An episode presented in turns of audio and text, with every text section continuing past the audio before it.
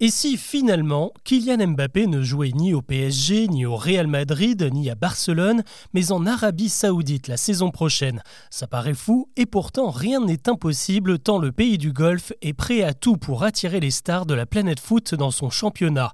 Comment y parvient-il et d'où sort cette soudaine passion pour le ballon rond? Avant d'aborder les autres infos du jour, c'est le sujet principal qu'on explore ensemble. Bonjour à toutes et à tous et bienvenue dans Actu, le podcast qui vous propose un récap quotidien de l'actualité en moins de 7 minutes. C'est parti c'est l'info sportive qui a agité le week-end. Kylian Mbappé est désormais à vendre. En pleine rupture avec son joueur, le PSG s'est dit prêt à étudier toutes les offres et d'après le journal de l'équipe, le club saoudien Dal Hilal a déjà dégainé son chéquier et propose 300 millions d'euros aux dirigeants parisiens et un contrat de 700 millions par an à l'attaquant. Kylian pourrait-il accepter d'aller jouer là-bas? Ça paraît improbable et pourtant le championnat commence à avoir sacrément de la gueule comme on dit. Ronaldo, Benzema, N'Golo Kanté, le gardien colombien David Ospina ou encore le brésilien Firmino ont tous signé et des joueurs comme Sergio Ramos, Angel Di Maria et Ousmane Dembélé sont également courtisés. Principal avantage de l'Arabie Saoudite, des sommes mirobolantes impossibles à refuser. Il y a les 700 millions annuels proposés à Mbappé, Hugo Lloris, lui, s'est vu offrir 450 000 euros par mois, Benzema 200 millions par an, et à 38 ans, Cristiano Ronaldo reste même le joueur le mieux payé au monde grâce à son engagement avec Al Nasser l'année dernière. En Europe, en fait, personne ne peut rivaliser, surtout avec la règle du fair play financier, alors que les princes du Golfe, qui possèdent tous les clubs de la Saudi Pro League, peuvent dépenser sans compter.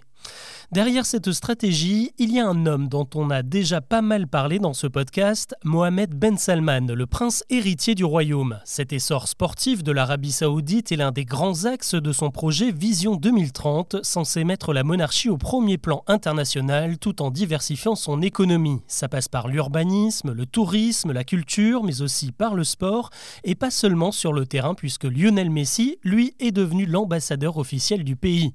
D'ailleurs, MBS, comme on l'appelle, ne cache pas son ambition d'accueillir un jour la Coupe du monde de foot, possiblement en 2034. À terme, la Ligue arabe de foot espère tripler sa valeur marchande pour figurer parmi les plus importantes de la planète. On peut aussi noter une approche radicalement différente de celle du concurrent qatari, là où le Qatar a passé des années à investir en Europe, dans le PSG, à Manchester City ou sur la chaîne Bein Sport, l'Arabie saoudite, elle, place ses millions sur son propre sol et sa propre économie. L'actu aujourd'hui, c'est aussi la prise de parole d'Emmanuel Macron.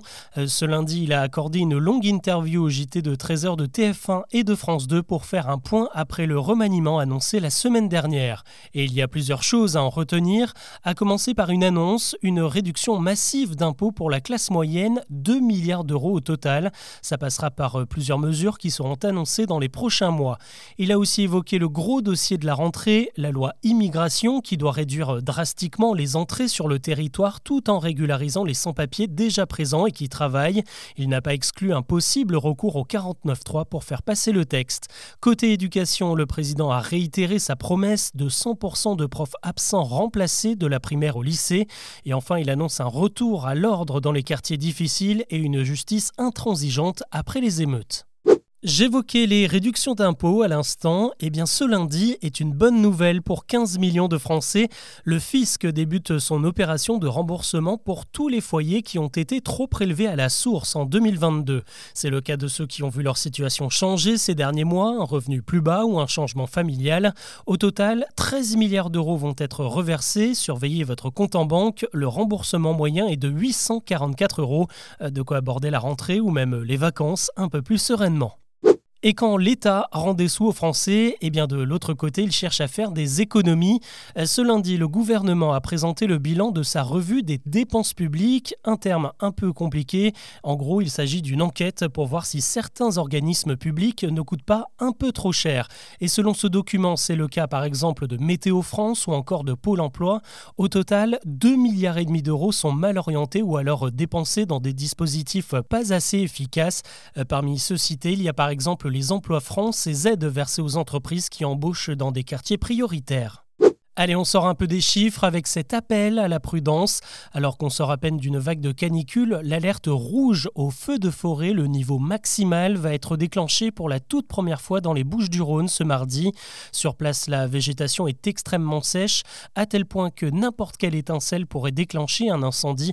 Les habitants et surtout les touristes sont appelés à être vigilants, notamment s'ils font des barbecues et à ne surtout pas jeter de mégots sur la route ou dans la nature. Quand on l'attaque, l'Empire contre-attaque moins de trois semaines après le lancement de Threads, le nouveau réseau social de Mark Zuckerberg. Eh bien, c'est au tour d'Elon Musk, le patron de Twitter, de répliquer. Ce lundi, la plateforme s'offre un tout nouveau look. Le logo en forme de petit oiseau a disparu et a été remplacé par la lettre X écrit en blanc sur fond noir. X, c'est aussi le nouveau nom de Twitter, même si le réseau social reste toujours accessible via l'adresse twitter.com. Ce changement esthétique va s'accompagner de l'arrivée de nouvelles fonctionnalités comme la possibilité de procéder à des paiements et donc de faire du commerce. D'ailleurs, si vous postez un message sur Twitter, eh bien désormais ça ne s'appelle plus un tweet mais un X. Reste à savoir si cela permettra de relancer la plateforme qui va très mal. Elle est partie pour perdre 32 millions d'utilisateurs d'ici la fin de l'année et elle a déjà vu disparaître la moitié de ses revenus publicitaires. Un coup de gueule maintenant, on ne les voit pas souvent sous le feu des projecteurs, mais les comédiens de doublage ont profité de la Comic Con de San Diego pour s'exprimer ce week-end. Ces acteurs qui prêtent leur voix aux personnages de séries ou de films d'animation sont très inquiets. De plus en plus, leur métier est menacé par l'intelligence artificielle et notamment la synthèse vocale capable de reproduire n'importe quelle voix à partir d'une bibliothèque de mots. Ils étaient plusieurs à alerter le public présent lors de la convention dédiée à la pop culture. Cette face à l'IA, c'est aussi ce qui motive la grève des acteurs de Hollywood en ce moment. Ils craignent d'être remplacés par des visages de synthèse. Pour elle, en revanche, tout va bien. Barbie explose les scores depuis sa sortie au ciné mercredi dernier. L'adaptation en film de la célèbre poupée a réalisé le meilleur démarrage de l'année aux États-Unis, 150 millions de dollars engrangés en quelques jours, et c'est aussi le meilleur démarrage en France derrière Astérix et Obélix. Cette aventure dirigée par l'américaine Greta Gerwig en profite pour établir un autre record, celui du meilleur démarrage de l'histoire pour un film réalisé par une femme.